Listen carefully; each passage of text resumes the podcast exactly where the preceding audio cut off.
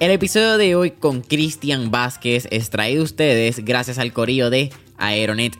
Oye familia, si tú estás escuchando mentores en línea, es bien probable que seas un empresario, empresaria, creador o creadora de contenido, quizás eres trader o estás empezando a trabajar con los NFT y el blockchain. Y dentro de todo eso hay algo que es súper importante. Es más, yo diría que hasta vital. Y ese es tu internet. Pero no solamente un internet que sea rápido, sino un internet que también sea estable y seguro para que no te deje a pie a mitad de camino. Y es por eso mismo que aquí en Mentores en Línea nosotros usamos Aeronet, el proveedor de internet 100% puertorriqueño que cuenta con su propia infraestructura de telecomunicaciones, donde utilizan una solución híbrida, combinando las tecnologías de fibra óptica y microondas. Así que si tú estás buscando un internet que sea rápido, estable y seguro, mi recomendación es que entres ya a aeronetpr.com para que veas la variedad de soluciones que proveen tanto para tu empresa, pequeño o mediano negocio o tu hogar. No olvides aeronetpr.com. Con los NFTs puedes crear otro tipo de mercado donde, por ejemplo, quizá hay 100 NFTs que vendemos. Esos son, le dan acceso al artista, al fan, a poder tener acceso al artista de alguna manera o a, o entrada a algún club o, algo que conecte a las personas con el artista de una manera que ningún otro fanático eh, puede, puede hacerlo.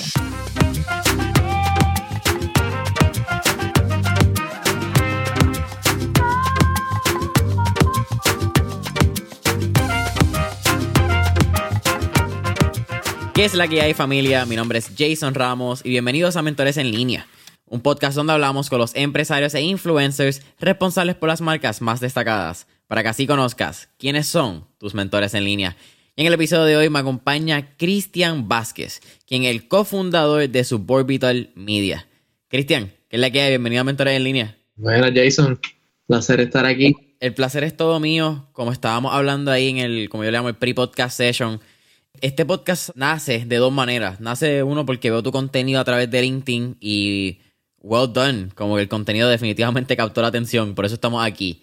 Pero más que nada, creo que nace también de una genuina curiosidad de entender el espacio de NFTs o hablar un poquito, yo creo, de la propuesta de valor que ustedes tienen con la realidad aumentada, la propuesta de artistas, creadores de contenido.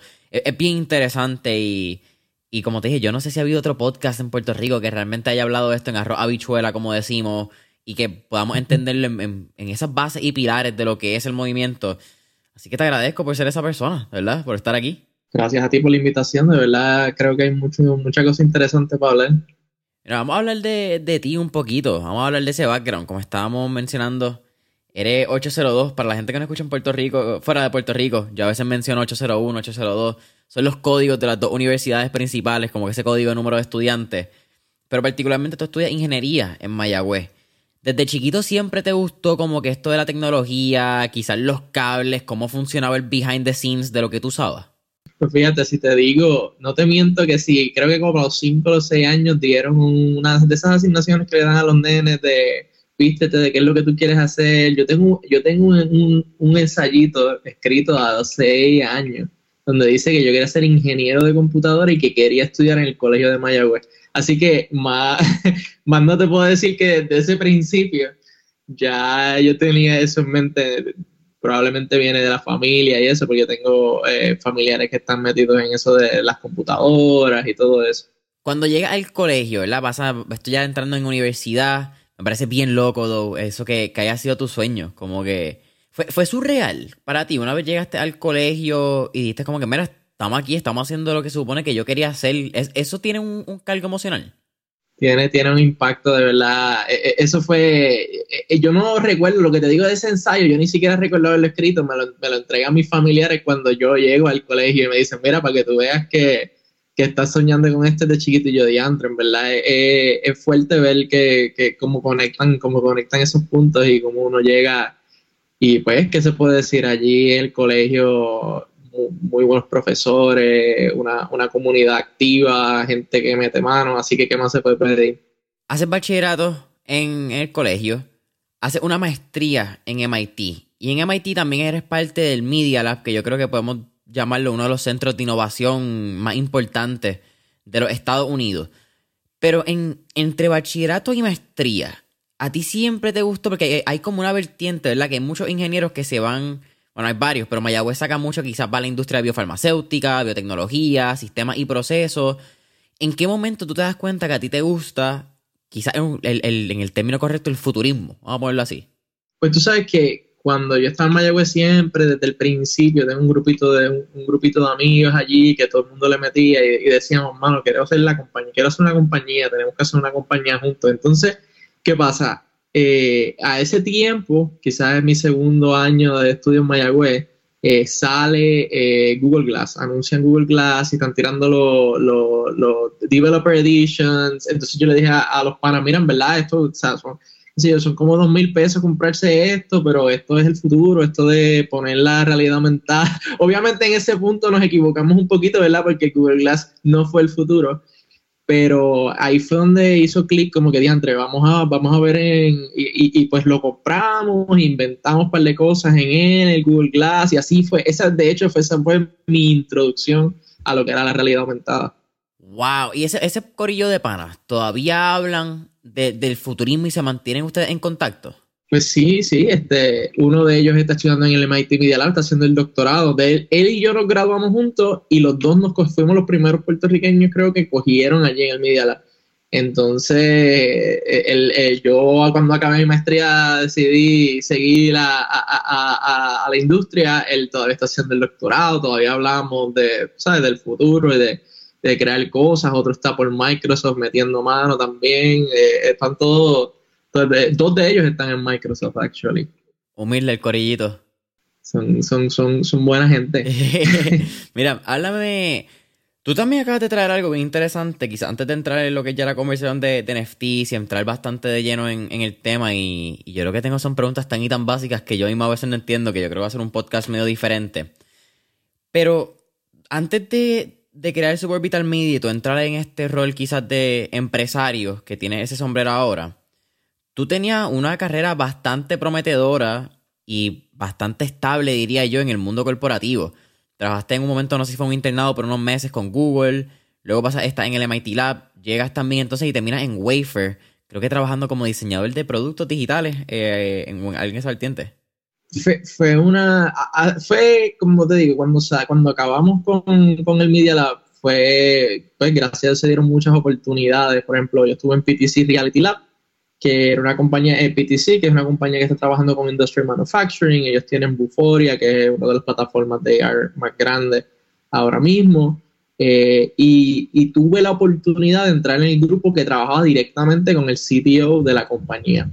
Eh, trabajando en bregar, como tú dices, la innovación, más bien un grupo de cuatro personas que estaban trabajando directamente con la oficina del CTO ideando conceptos, eh, creando prototipos y llevando las cosas a producción y todo Far Future Research 5 a 10 años de cómo se aplicaría la realidad aumentada en, en, Industrial Manufacturing. Ahora, eh, luego de eso, pues me da la oportunidad también de ir a trabajar directamente con el cofundador de Wayfair eh, en otro grupo que también se, que es similar en, en, espíritu, como quien dice, Wayfair Next, que viene siendo también de innovación, de cómo aplicar no solamente realidad aumentada, pero eh, todas las tecnologías emergentes, aplicarlas al campo del e-commerce.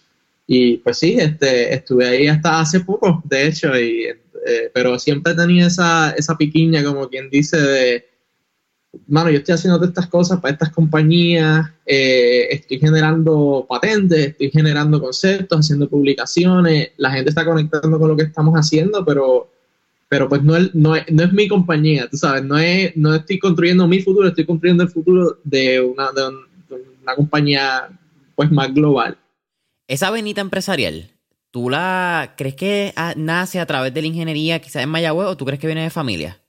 Yo creo que siempre ha sido, francamente no, no, no sabría hacer un pinpoint de exactamente de dónde viene, ¿verdad? Pero, pero desde el principio eh, yo he tenido dos cosas, trabajar, eh, que, he querido siempre poder ser mi propio jefe, poder trabajar en las ideas que, me apasionan.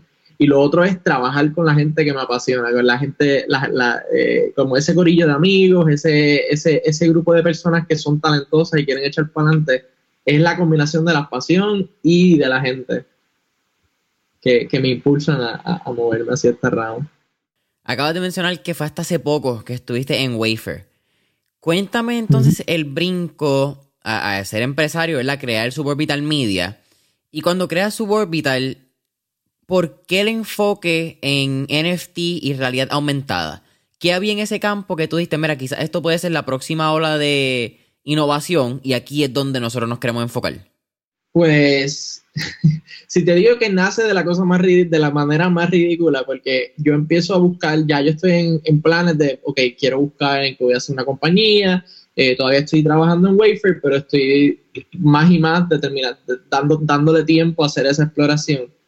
Y, y nosotros, ah, eh, y, me puse a leer mucho de los NFTs eh, porque el tema del blockchain siempre me ha interesado, pero entonces la idea de los NFTs de tu poder programar contratos inteligentes, como quien dice, en el blockchain, eso me, me atrajo mucho. Entonces, obviamente ya por el lado del Media Lab, vengo del lado del ámbito del arte, como de la intersección de arte y diseño. Y entonces, un día acabando de terminar de hacer todas estas búsquedas y de meterme bien a fondo con lo de la tecnología del blockchain y de los NFTs, estoy, te lo juro, jugando Warzone con un pana que también es de Mayagüez, un ingeniero, eh, y de infancia, él me dice, mano, en verdad, esto de los NFTs, eh, ¿has escuchado los NFTs? Como que esto antes de que hubiera un boom eh, grande. Y él dice, deberíamos hacer algo. Y entonces ahí como que conectó, empezamos nosotros a hablar, a desarrollar ideas, a hacer un poco de ideación. Y entonces vimos la oportunidad de... Hay, hay un concepto, ¿verdad? Los NFTs es arte digital. Eh, y es arte digital, que puede ser un video, puede ser cualquier tipo de contenido. Eh, y está, como quien dice, eh, en el blockchain no, no es tangible. Entonces, la parte que a mí conecta mucho con el research que yo he hecho hace, eh, desde, desde, el principio, en realidad aumentada, es de cómo tú traes el mundo digital al mundo físico. Entonces ahí tú dices, hay una conexión ahí especial, porque cuando tú le dices a alguien, mira, este, los NFTs, este, esto es un GIF, ¿verdad? Que te vendieron por 7 mil dólares, mucha gente dice, como que, ¿qué, qué locura es esta, tú sabes? Eh, y entonces ahí es donde yo, empiezo a empatar con, mi compañero de decir, mira, este, yo creo que podríamos utilizar realidad aumentada para bridge ese gap, conectar los NFTs eh, con el mundo físico también y hacer como un full circle de tenemos el arte digital, pero que está respaldada por physical goods. Eh, que ese, a veces en el consumidor es una de las barreras más grandes que hay en entendimiento de la, de detrás de la tecnología y el valor sí, no, oye, completamente. vamos a, a quizás a disectar un poquito y entrar en esta. Pues, todo esto que es demasiado, sí, mano, mira. Yo me entero de, de NFTs, yo creo que, aunque esto, por lo estuve haciendo research, los proyectos de NFTs realmente empiezan, creo que es con CryptoKitties, ya como para el 2017, es el origen de, de realmente, pues tú tener una propiedad digital, eh, un, digital asset, vamos a ponerlo de esa manera. Yo me entero, creo que es con el momento más famoso y quizás quien Kwan es ese precursor de esta primera ola de NFTs, que es con eh, Space, eh, Space Kitty era, el... No, es Cyber Kitty, una pendeja de Cyberpunk. el gatito, el, Ah, el, no. el, Meowcat. Eh, Meowcat, exacto. Porque está CryptoPunk, que es otro proyecto que se ha hecho bastante famoso recientemente pero con el Meowcat, eso es un meme que todos hemos visto, un meme que está replicado, un meme que muy probable en algún momento todo el mundo lo tuvo en su celular. Pero a mí no me cabía en la cabeza cómo ese mismo meme, ese mismo GIF, ¿verdad? Que es un arte digital en movimiento, creo que se vendió como por 170 mil dólares en aquel momento, creo que fueron como 7 mil ETH, Ethereum. obviamente por eso digo 170 mil, ahora quizás puede valer un poquito más porque... Creo que llega casi al millón. Eh, ahora, mismo, ¿verdad? Por eso. Eh, también es algo muy interesante porque vamos a hablar de cómo es un asset que al igual que una pintura en vida real, pues realmente puede aumentar en valor. Eh, esto es una conversación que quizás puede llegar a hablar de inversiones, de poner tu dinero en un asset. Es bien complicado, por eso estoy como que vamos a ver por dónde le damos. Pero en, en arroz habichuela, alguien que no entiende necesariamente, ¿cómo tú describirías lo que es un NFT y quizás entonces explicar lo que es el lado del non-fungible token, que es la, el acrónimo? Mira, esa, esta conversación ya la he tenido tantas veces, hasta uno nosotros ideando y tratando de, entender nosotros mismos cómo definir el valor, ¿verdad? Málame que te eh, interrumpa, pero eso les pasa a ustedes quizás que están trabajando el proyecto, como que de momento están trabajando y dicen, mano, pero habla claro, ¿qué carajo es un NFT? siempre, siempre, siempre entramos en esos debates que se empiezan a convertir más filosóficos que de la tecnología, tú sabes. Eh, pero, pero mira, nosotros pensamos en esto como una serigrafía, piensa en una serigrafía digital. Eh, quizás es la mejor manera de pensarlo, ¿verdad? Tienes una serigrafía que tú puedes, tú tienes un original y tú creas diferentes versiones físicas, están numeradas y hay ese concepto de, pues, de que hay una cantidad limitada de obras, pero es una, una cantidad limitada de réplicas de una obra. Eh, ese, es la, ese es el análogo físico, ¿verdad? Eso es lo que la gente ya entiende en el mundo del arte. Pues el NFT es lo mismo, lo único pues que, que eh, esa, esa validación de, de, cuál de esas piezas tú tienes y esa verificación de que tu pieza es pues original y es la número tanto de 100, está todo pasando dentro del blockchain de Ethereum, o puede, también puede ser en diferentes blockchains. Eh, y, eso, y eso lo que provee son dos cosas. Eso lo que provee es la validación, y la, la validación de que una pieza es auténtica, pero también provee mecanismos para que los artistas se puedan beneficiar de sus obras digitales eh, en un mundo donde pues la mayoría de la gente puede, como quien dice, tirarle una foto a una pieza digital y, revenderla o, piratearla o en el mundo físico pues es más difícil, ¿verdad? Es más difícil tú tener la Mona Lisa y hacer una réplica porque hay gente, los expertos del arte, que pueden venir y validar que una obra es real o es una réplica. Pues puedes imaginarte que el blockchain es eh, ese experto que hace la validación, que te dice, esto es una obra que existe. Y entonces lo, es, los contratos, el NFT como tal, que es un contrato digital, lo que hace es que tú puedes vender esa obra, pero siempre que se vende esa obra, se ejecuta un programa que, que el artista puede decir qué es lo que hace ese programa. Quizás ese programa dice, cuando yo vendo mi pieza, eh, eh, siempre va a venir 15% de royalty para mí. Y eso pasa siempre que se venda la pieza, no hay manera de vender la pieza sin que ese pedazo de programa, ese, ese programa se ejecute. Así que tú puedes pensar en, en, el concepto de, eh, de ese decentralized eh, brokerage, como quien dice, eh, imagínate que los que venden las piezas, se me olvidó el nombre, Sotheby's, creo que se me, se me olvidó el nombre, pero es, esencialmente la gente que crea las auctions. Ajá, es subasta. Ajá, si yo voy tengo una, una, pieza real, yo tengo que ir a donde un auction, ¿verdad? Y el auction vende la pieza eh, y yo me llevo cierta cantidad de dinero. Pues eh, ahora imagínate convertir eso en un programa que corre en la nube, yo no necesito ir a ningún auction y no solamente yo gano dinero la primera vez que vendo la pieza, sino que gano dinero siempre que la pieza se venda garantizado al 100%. Eh, no sé, sigue habiendo muchas cosas, es algo que es un poco...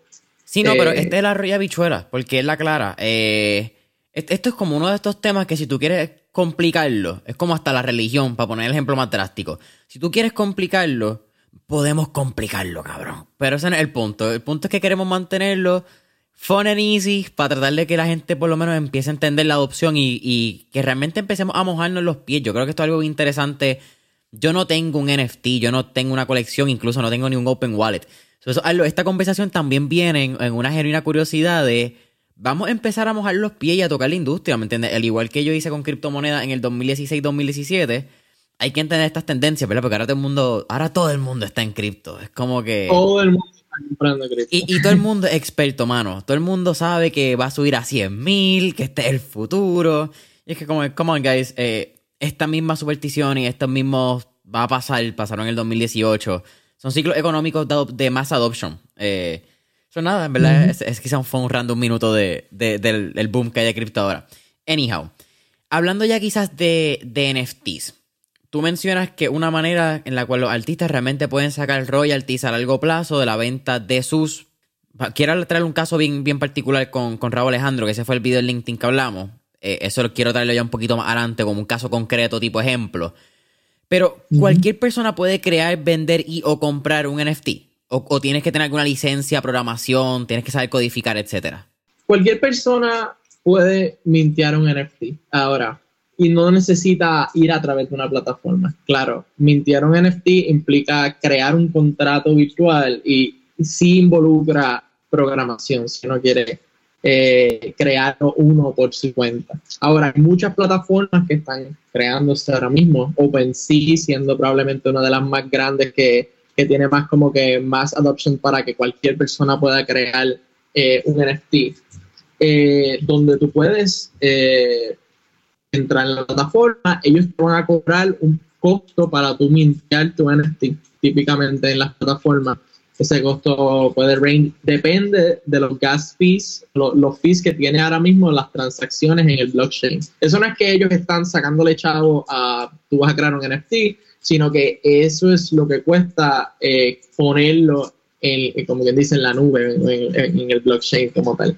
Y luego de eso, pues típicamente estas plataformas tú puedes venderlas ahí dentro de su mercado, puedes moverlo a tu wallet y llevarlo a otro mercado pero típicamente cobran un porcentaje de la venta de tu NFT en el marketplace.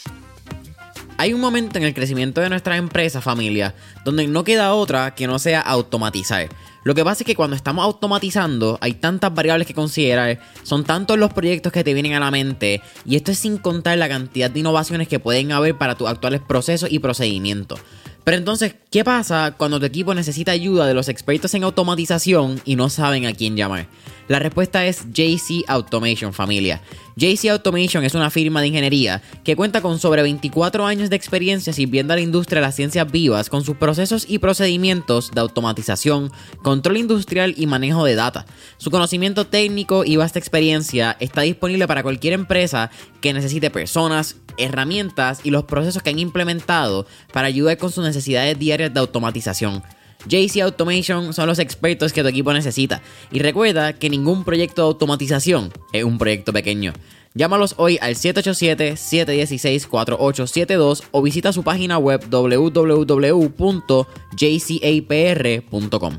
Nuevamente, llámalos hoy al 787-716-4872 o visita su página web www.jcapr.com. ¿quién le pone o quizás qué elementos le dan valor a una obra de NFT? Porque si quizás lo traemos al, ¿verdad? Al, momento, a la vida real, tú y trajiste el caso de, lo que son las casas de subasta y de acciones, si eso es subasta el nombre. Eh, y creo que fue en febrero de este año que Christie's, que es una de las más grandes a nivel de obra, puso un arte de VIP o el VIP, no sé cómo realmente, cómo es que se, pronuncia, porque tiene una L y una E. People. People, ahí está. Eh, y es algo bien grande, podemos hablarlo. Eso quizás puede ser el, brinco al mainstream de la importancia que puede tener un NFT. Pero, ¿qué le da valor a un, arte digital? Pues eh, la realidad de, la realidad es que es igual que en el arte físico. Eh, ¿Qué le da valor a una pieza, a una obra? El provenance, la básicamente cómo el, el, arte se está moviendo, de dónde viene el arte. Obviamente el subject matter también es importante pero también uno tiene, eh, típicamente los artistas se mueven en los círculos de, críticos, de arte, etcétera, de, la, exhibiciones. Exacto, eh, eh, es un negocio que la realidad es que quienes es un poco intangible tú de repente decir esto va a valer un millón de dólares, esto va a valer 10 dólares. Y en especial ahora en el mundo de los NFTs, donde creo que hay dos tipos de, de cosas sucediendo una de ellas es que tenemos artistas bien famosos que ya tienen su established eh, audience y pues están capitalizando sobre, sobre pues, el mundo de los NFTs, ya tienen su fama, entonces la gente los compra porque hay muchos speculative investors que creen que va a subir en valor y lo utilizan como, no como una pieza de arte, sino como un crypto asset, por decirlo así, eh, como, una, como en la bolsa, ¿verdad? Eh, también están los coleccionistas que de verdad les interesa el valor artístico y significativo de lo que es el movimiento del arte digital. Eh, como por ejemplo, creo que recientemente Iger, el, de, Disney, eh, eh, compró un, uno de estos CryptoPunks o uno de estos digital assets y lo tiene displayed en frame bien brutal, tú sabes. Eh, el valor está bien difícil ahora mismo. Hay gente que le ha tirado una foto a un NFT y dice la foto del NFT y de repente la foto del NFT vale 300 mil dólares. Una, es una, a veces entra en el mundo de los ridículos. Claro. Oye, pero me parece bien interesante porque estas son las conversaciones y hay que explicarlo así. Porque de momento tiene gente que trata de decirte, no, pues invierte en NFT, eso es una inversión segura a largo plazo.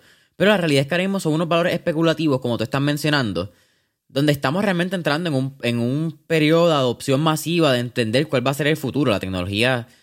¿Qué sé, qué sé yo? ¿Cuándo fue la venta de, de Meowcat? ¿Como para febrero de este año? Como esto. Maybe seis meses, siete meses. Sí, sí. O sea, estamos hablando de que el boom eh, popular ha pasado en los últimos seis, siete meses. No, no, no. Eh, es, bien reciente que, o sea, obviamente los CryptoKitties vienen desde mucho antes y hay muchos proyectos que han sido exitosos dentro de los círculos de la gente que está bien metida en el blockchain y, o sea, gente que está en ese mundo, pero bien, eh, son bien conocedores. Pero ahora es que esto está empezando a explotar, como dice, explotar en el mainstream. Claro. Eh, trajiste una, un, caso, no, déjame hacerte la pregunta, eh, quizás un poco también especulativa mirándola, pero trajiste el caso de Bob Iger, que era el CEO de, de Disney, si no me equivoco. en el caso de que él compra un CryptoPunk y lo tienen en un display como si fuese un cuadro. Eso es una realidad que tú puedes hacer con NFT, porque tú compraste... Eh, tu película favorita es Karate Kid del 84 y tú quisiste comprar un pedazo de Karate Kid cuando Mr. Miyagi hace el wax on, wax off con... Eh, se me olvidó el nombre del, del chamaco, diablo, con Laruso. Eh, no me acuerdo el nombre. Sí, Dani, Dani Laruso. Tú puedes entonces coger ese pedacito, hacer un marco, qué sé yo, 10 por 10, ponerlo en tu pared y ahí está tu NFT guardado. Pues esa es una de las, curioso que lo mencioné, esa es una de las cosas más importantes de los NFTs, es que un NFT en realidad está definido como un estándar que ya mucha gente ya se ha ido definiendo, que permite que tú el contenido de un NFT lo puedas mover de plataforma en plataforma siempre y cuando la plataforma haga support a ese estándar, ¿verdad? Eh, ¿Qué significa eso? Típicamente un NFT, una de las cosas básicas que tiene es un link que apunta hacia el asset, que ese asset puede ser una foto, un video, puede ser música, puede ser un modelo 3D, puede ser muchas cosas. Pues cualquier plataforma que, puede, que, que sea compliant, ¿verdad? Con ese estándar de los NFTs, puede venir y decir, pues yo leo de ese link el contenido y lo pongo en, la plataforma que yo quiera. Entonces, eso es parte de lo que hace valioso el NFT, es que tú lo puedes mover por diferentes sitios. No es, no es solamente algo que vive en tu computadora, sino que como tú dices, lo puedes poner en un cuadro digital, como también te puedes ir a un mundo virtual, creo que hay uno que se llama Decentraland, que es como, imagínate, un Minecraft, que ahora tú puedes traer tus NFTs y ponerlos ahí y crear tu, tu galería virtual y que la gente se mueva por ahí eh, pero todo esto entra en lo que yo pienso que a la larga le va a dar valor a los NFTs, que es el utility, cómo se utiliza ese contenido y, qué valor tiene, cómo, cómo, tú lo consumes, no solamente cómo tú lo creas. Ahora mismo yo creo que estamos en el paso de que todo el mundo los está creando,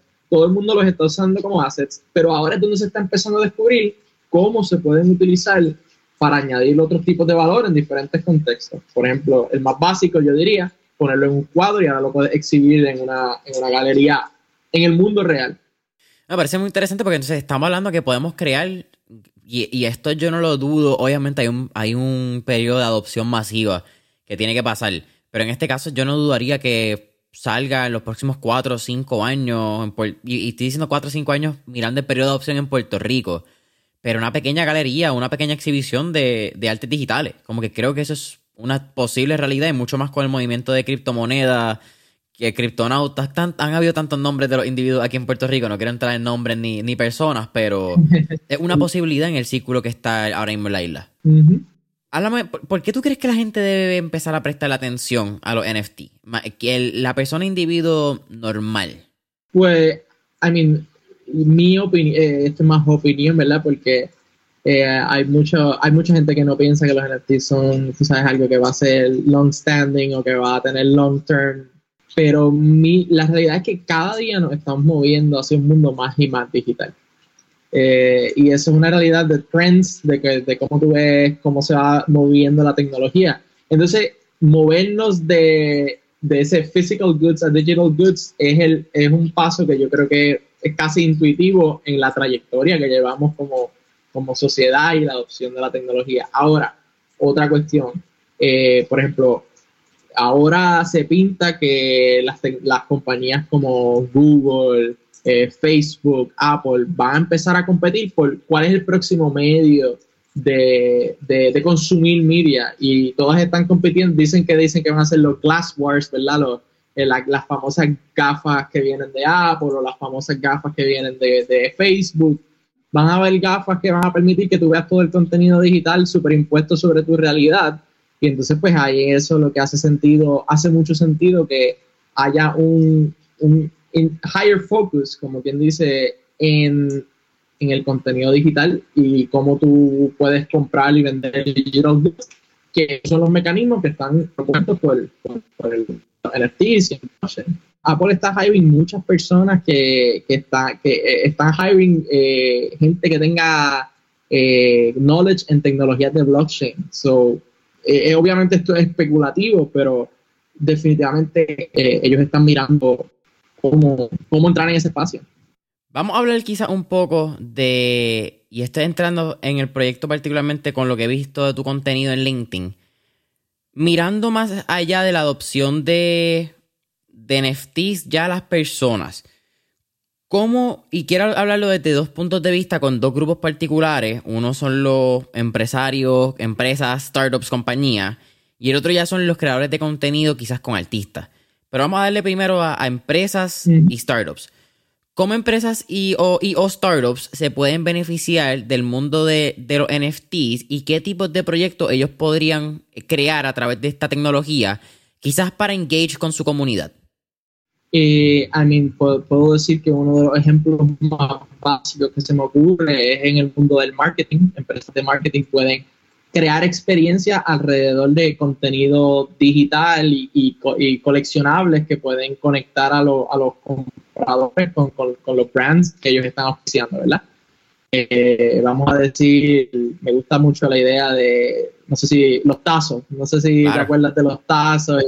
Pues imagínate ahora que cada uno de esos tazos sea un NFT y que sea un coleccionable que tiene capacidad de crecer en valor, tiene un, análogo digital eh, y, las empresas de marketing pueden utilizar ese ángulo para, crear, por ejemplo, un proyecto que conecte con Frito Lay de nuevo a, estas comunidades que están más metidas en estos espacios. Eso, es un ejemplo que nosotros hemos estado literalmente explorando ahora recientemente. Pero eso, eso es un, un, ejemplo de cómo se puede utilizar en, en la industria de, de, de, brands y marketing. Y en el caso de artistas o creadores de contenidos que quizás ya tienen una comunidad establecida que los sigue, que en el caso de ustedes mismos, como estábamos hablando, quizás un, un Rabo Alejandro, que ustedes crearon esta pieza entre NFTs y AR para eh, contenido. ¿Cómo él, qué sé yo, vamos a poner dos o tres nombres quizás que están en el mainstream, Bad Bunny y Seco Zuna también lanzó un NFT originalmente ya. Pero ¿cómo ellos podrían seguir eh, conectando con su comunidad a través de esta tecnología? Sí, sí, que no sé si viste que nosotros el primero que hicimos fue la tarjeta de Bad Bunny, que él le dio share eh, en su Instagram. No, mano, ese sí que no lo vi. Sí, lo que sucedió, lo que hay diferentes formas en que el artista puede pues, beneficiarse de, de, pues, de utilizar los NFTs y, esto de la realidad aumentada. Ah, para decirlo así, una de ellas es que crea un nuevo revenue stream para los artistas. Típicamente, cuando un artista, por ejemplo, vende un merchandise o algo que sea, por, por ejemplo, edición limitada, vendí mi disco, edición limitada eh, para un nuevo release eh, ellos ganan de la primera venta del producto. Obviamente, crear una tarjeta de edición limitada que ellos harían normalmente sin un NFT eh, genera tanto dinero y después de eso, si un coleccionista la guarda y cuando el artista crece en popularidad o se pone más pegado, pues la deciden vender, pues el artista no vuelve a ver nada de ese dinero. Eh, para los artistas esto crea un nuevo tipo de revenue stream que es recurrente y down the line ellos pueden seguir beneficiándose del crecimiento en popularidad de su trayectoria a través de las ventas secundarias de coleccionistas. Ese, es uno.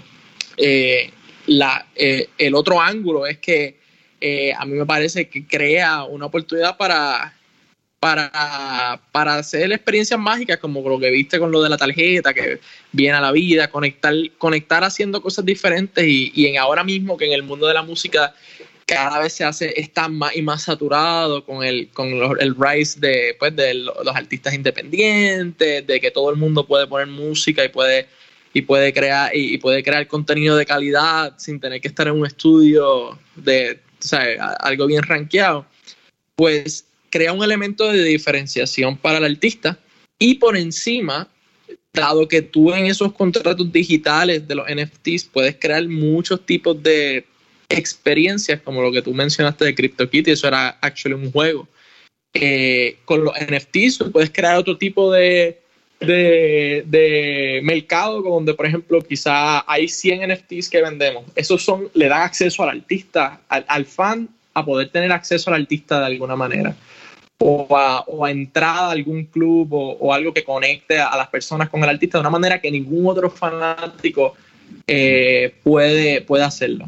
¿Qué, nos da eso? Eh, nos da la oportunidad de que obviamente yo como el super fan puedo comprarlo, puedo interactuar de alguna manera especial con el artista, pero ese ticket que yo tengo sigue creciendo en valor porque solamente hay 100 y no hay más, más de 100 personas que tienen acceso a, ponle Bad Bunny, obviamente eso es un ejemplo. Eh, ahora imagínate, en, en cinco años eso va a valer más y yo puedo revenderlo a otra persona para que tenga acceso y el artista se está llevando, se está llevando también dinero de eso. Un win-win. Vamos a hablar quizás un caso, esto es trayendo ya al lado de, eh, quizás un poco con, lo que fue que, lo que mencionamos anteriormente, que era el, los artes digitales, los cuadros digitales, ya tener los físicos. Pero, y, esto quizás trayendo el caso de Raúl Alejandro, porque yo creo que con la canción y el video de Todo de ti, creo que es el nombre, no sé si tiene una palabra más, una palabra menos. Todo de ti. Todo de ti, ok. Todo de ti está en YouTube.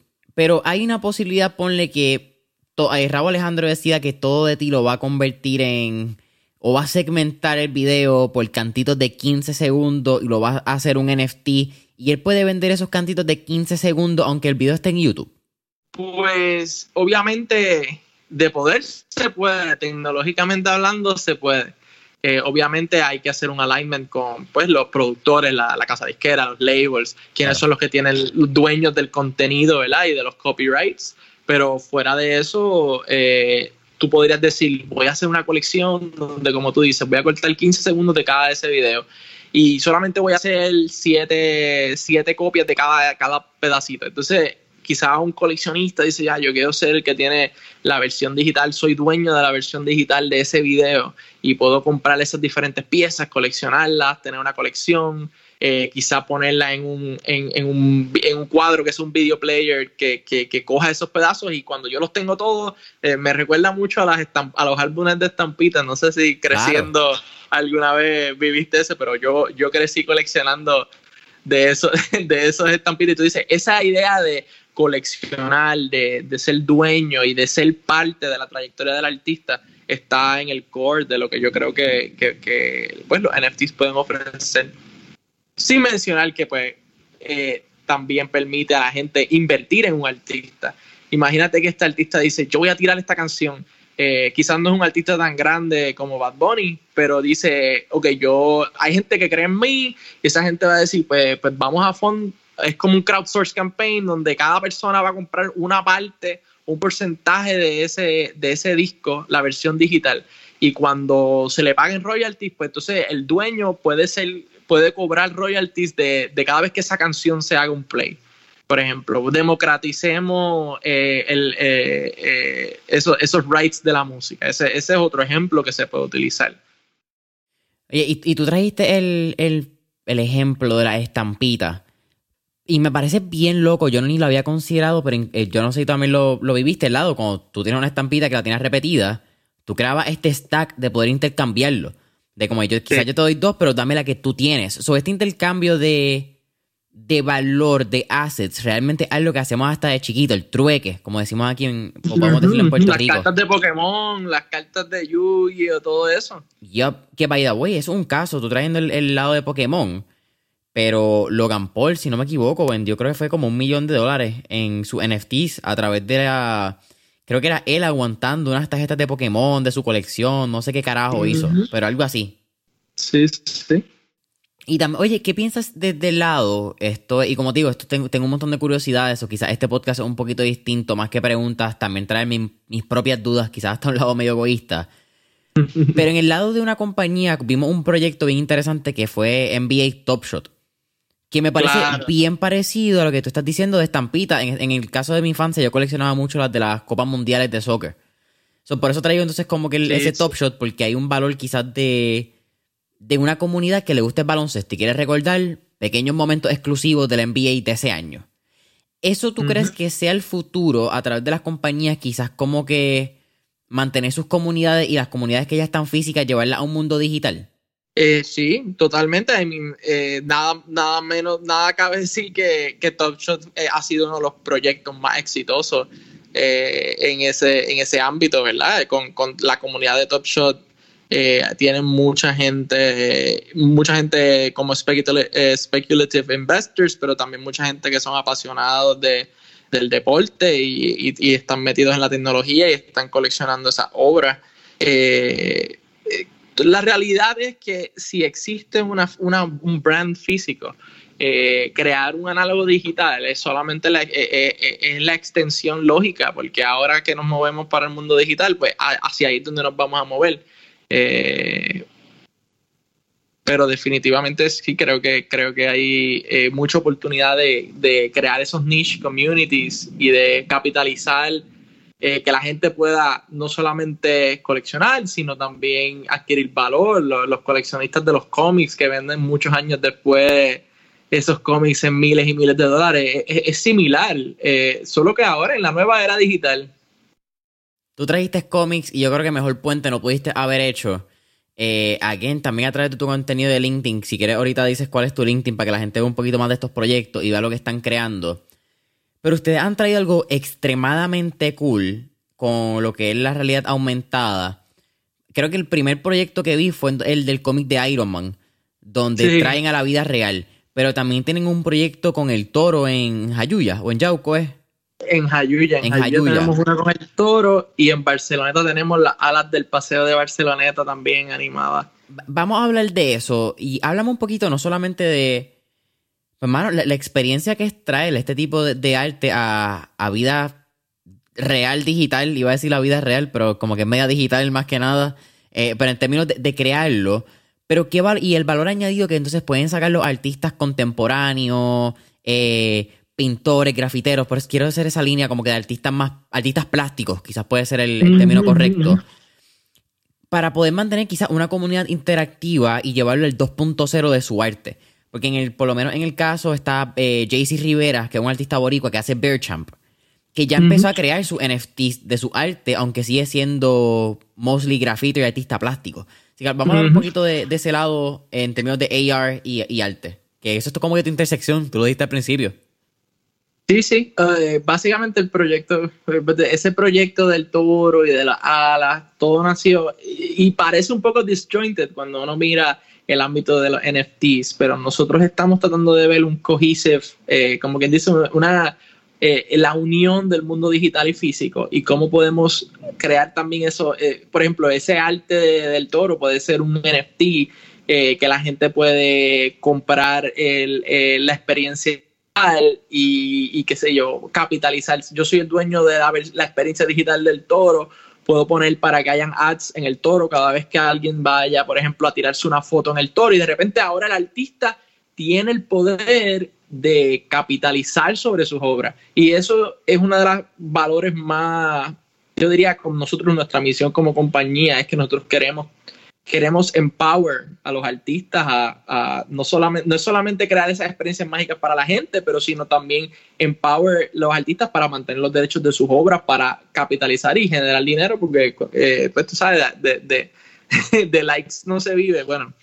Eh, eh, pero somehow hay gente que lo hace, somehow. Hay gente que lo hace, pero pero, pero el proyecto nace, de hecho, este, este del Toro fue muy gracioso porque fue simplemente, yo, yo estaba de camino para el, eh, para el río, que es, ese toro está al lado de la piedra escrita en Jayuya. Ajá, ¿en serio? Eh, sí, sí. Entonces, eh, saliendo del río lo veo y, y, mi fiance me dice, ah, ese toro se ve bien brutal. Y yo, y, o como que algo chocó y dije, tengo que, tengo que hacer algo con él porque creo que tiene mucho, ah, creo que hay mucho potencial de combinar estas ideas de NFT. Y creamos eso y conectó con la gente y, de hecho me conecté con el artista y, de verdad que está súper interesante la idea. Yo tengo un sueño quizá eh, de, de, crear este tipo de experiencia a través de todo Puerto Rico y que la gente pueda ir y, conectar con, el arte a otro nivel.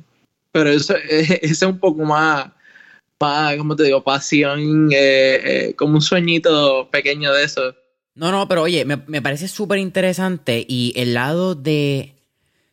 Que al fin y al cabo, este, es uno de, de, los lados más interesantes, yo creo, y es una de las curiosidades que yo tenía con los NFTs que es cómo el artista puede monetizar a través de, la reventa de su arte, a través de la exposición en, este metaverse, como lo hablamos al principio. Porque es algo que no sucede. Por alguna razón, la, los sistemas económicos, los modelos económicos de los artistas, eh, a menos que no sea un Bad Bunny, a menos que no sea eh, shout out a cualquiera de estos artistas si por alguna razón o momento o coincidencia escuchan este podcast, ¿verdad? Pero un Juan Salgado que es tattoo artist, eh, un JC Rivera que mencioné. Eh, hay una, un Alexis Rivera, quizás que todavía vende sus prints eh, físicos. Tú lo vendiste y that's it, pero de momento de aquí te convertiste en el próximo, qué sé yo, José Campeche, Orico, el próximo Toño Martorell. ¿Y cómo tú revendes, me entiendes? ¿Y cómo mantienes el valor de tu dinero sabiendo que si el coleccionista que en el 2000 que estamos hoy, 2021, decide vender tu pieza en el 2035, pues tú sabes que de alguna manera tú tienes algo. Pues eso es realmente posible a través del blockchain y a través de esta conversación que estamos teniendo. Exacto. Ese es el poder, ese es el poder del blockchain, yo diría. Eh, asegurar que no, no tienen que haber un organismo, como quien dice, una entidad que trabaje esas transacciones que usualmente, ¿sabes? lastimablemente en muchos de estos casos la gente eh, pues consigue el arte aparte o, lo piratean o, whatever, ¿verdad? Eh, eh, y, entonces no va al artista. Pues esto sí, eso, ese es el poder que, trae el mecanismo de, los NFTs en el blockchain. Y no solamente eso, mira, y mira, mira los artistas que hacen sus obras, por ejemplo, eso de las alas de Barcelona. Yo he ido a las alas de Barcelona ya cuatro veces en la semana, en la semana, y está lleno de gente todo el tiempo está lleno de gente tirándose fotos, pero y compara eso con un video de YouTube. Una persona que hace un video de YouTube, cada vez que alguien entra a la página de YouTube y ve y aumentan los views, aumentan los views y ganan dinero. Pero esa gente que hace esas obras eh, físicas en lugares no ganan dinero de cuánta gente ve su arte o cuánta gente utiliza su arte. Se tiran fotos con su arte, etcétera. Eh, que sería bien poderoso poder llevarle eso a los artistas vamos a ver, quizás volviendo un poquito más a la conversación de, del NFT como, como asset, pero escuché el podcast, me interesaron los NFTs.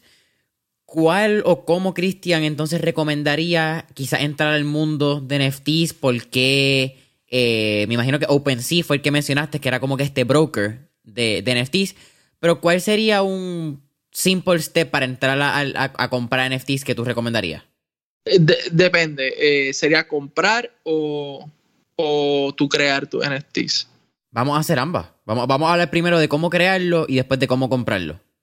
Ok, si tú quieres crear tus NFTs y tú tienes un established following, por ejemplo, ya tú tienes, tú eres un artista digital, tienes muchos followers en, en, Instagram o en tu plataforma social de elección, eh, lo mejor que puedes hacer es ir a una de estas plataformas que son curated, como que, dice, que tú tienes que demostrar que tú eres un artista que tiene un following, que, y ellos te dejan hostear tu pieza en el, en el, en, la, en, el site, por ejemplo. Uno, algunos de estos, de estos websites son Nifty Gateway, eh, hay, ay Dios mío, hay, hay varios, ¿no? Eh, Mintable, creo que otra.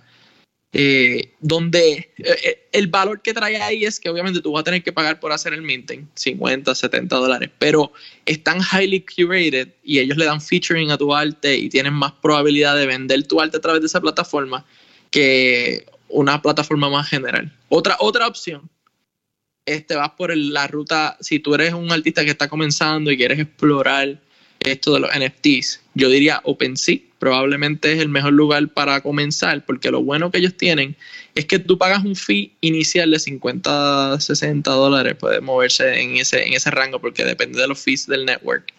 Y, y ahí tú puedes mintear cuántos NFTs tú quieras después de eso, sin ningún costo adicional.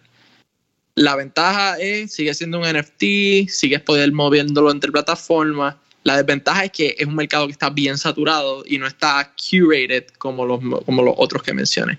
Pero si estás en el, en, el, en el ámbito de exploración, es una alternativa bien viable para los artistas que están comenzando y quieren explorar esa área. De hecho, yo, yo, yo mintié varios NFTs para entender el proceso a través de OpenSea. Entonces, si quieres comprarlo, pues mira, obviamente, eh, como se trata de, de assets, criptoassets, eh, lo ideal es que tengas un wallet eh, que utilices para la mayoría de los, yo diría, a mí me gusta mucho MetaMask, que es un wallet que, que lo, que lo que le hacen support bastante a través de Trust Wallet y MetaMask le hacen support bastante a través de los diferentes sites de, de NFTs, eh, crear un wallet, conectarlo a tu browser. Si tienes Chrome, pues obviamente MetaMask tiene un, plugin, como quien dice, de, de Chrome que te permite conectar tu wallet ahí.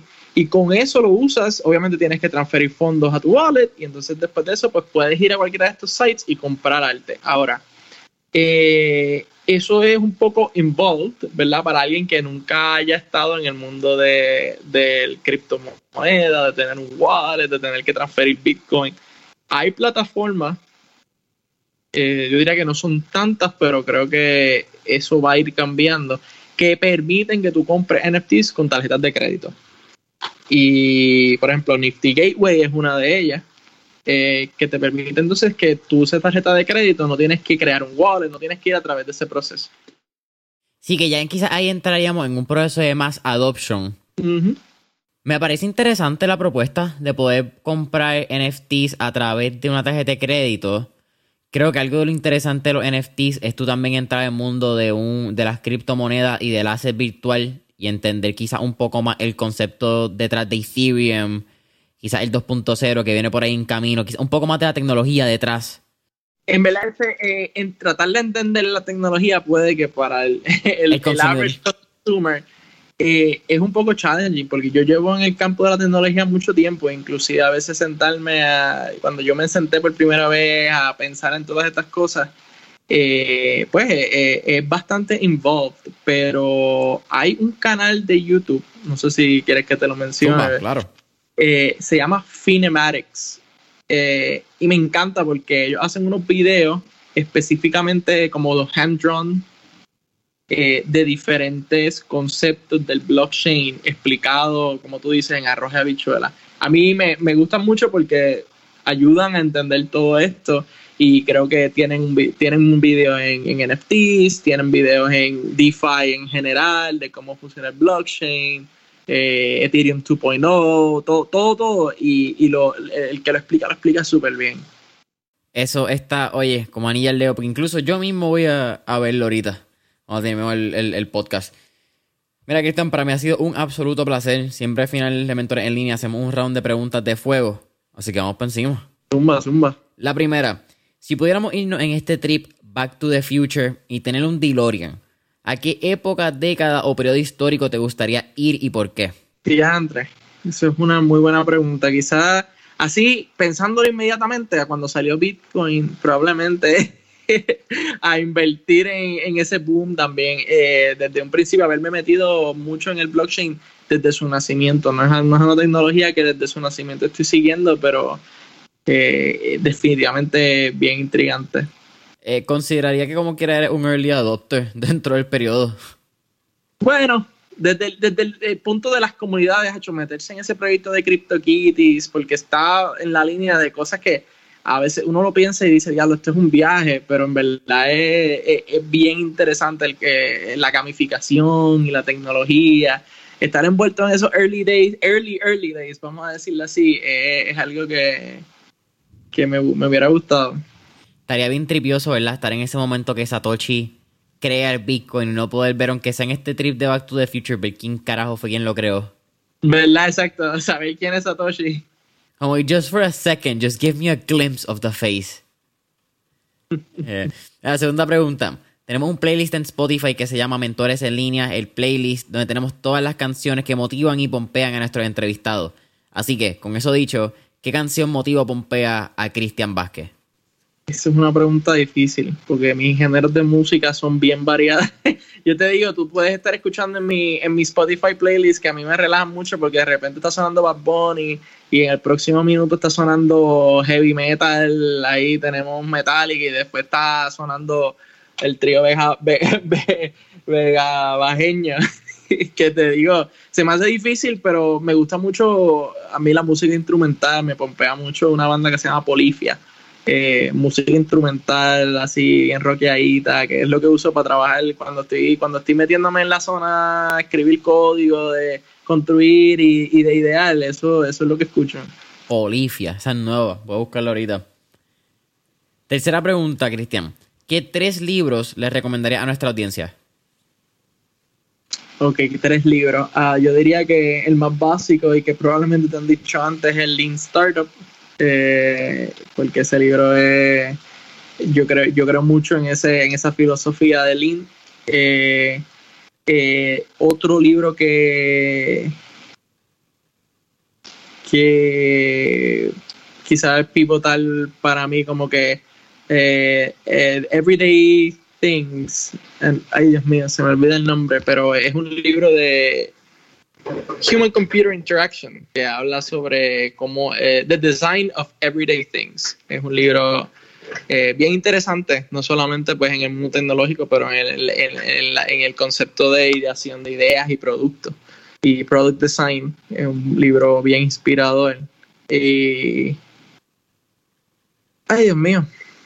Eh, este es más, menos, menos, eh, el alquimista de Pablo Coelho siempre a mí me inspiró mucho a eso de, perseguir tus sueños. Yo diría que es uno de los libros, uno de mis libros favoritos y uno de esos que tal vez ese fue el que me dañó la mente cuando lo leí desde joven y, y, ahora es que me están explotando todas las ideas que, me planto.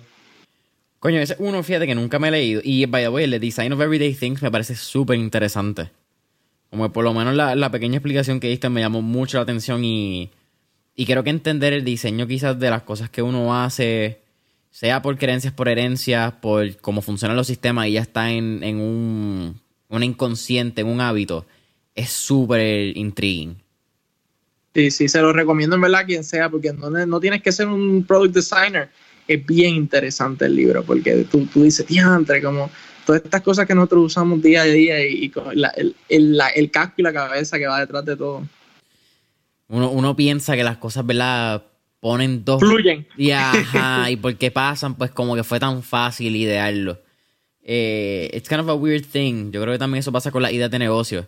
Como que uno quizás puede estar buscando, buscando, buscando y que sea lo más complejo, pero al momento quizás lo más básico es lo que más funciona. So it's, it's kind of weird, actually. Sí. Era, Cristian, ¿cuál es tu última pregunta? ¿Cuál sería un último tip o recomendación, quizás en este, en, en este tipo de entrevista, pues en el lado de NFTs, tecnología, aplicación de, de AR para la compañía. Pero ¿cuál sería un último tip que tú le darías a nuestros escuchas? Eh, ¿En el ámbito de, eso o en el ámbito de crear negocio? De... En general, hermano, fíjate, vámonos general. El, ese último tip que tú piensas que es indispensable. Y yo creo que es importante meterle a la pasión que uno tiene y, perseguir esos sueños. Yo creo que eso es lo más, esa es la clave eh, básica de, de, de, de perseverar de a veces uno piensa, uno está trayendo un poco de, mi experiencia propia, uno está trepado aquí, yo, yo no tengo más nada que o sea, estoy súper bien donde estoy, pero, pero nunca estarle para perseguir los sueños, uno nunca está muy loco como para hacer eso. Nunca estarle para perseguir tu sueño y uno nunca es, está loco para hacerlo. Cristian, para mí ha sido un absoluto placer tenerte en Mentor en Línea. Cuéntanos, ¿dónde, ¿dónde te pueden conseguir en redes sociales? Me imagino que LinkedIn es el caso de tuyo, creo que es donde yo he visto la mayoría de contenido. Pero ¿dónde pueden conseguir su Vital Media, redes sociales, website, cualquier tipo de promoción, Zumba? Sí, sí, en Instagram, eh, en Twitter y en Facebook nos pueden encontrar como Suborbital Media, todos juntos. Eh, y también está www.suborbitalmedia.com si quieren estar al tanto de las diferentes de esos proyectos interesantes que estamos tirando y pues obviamente a mí me pueden conseguir en LinkedIn Cristian Vázquez a la orden siempre Familia de Mentores en línea, no olvides darle subscribe, campanita en YouTube, deja ese review, comentario, subscribe en Apple Podcast, follow en Spotify y hasta la próxima. Placer.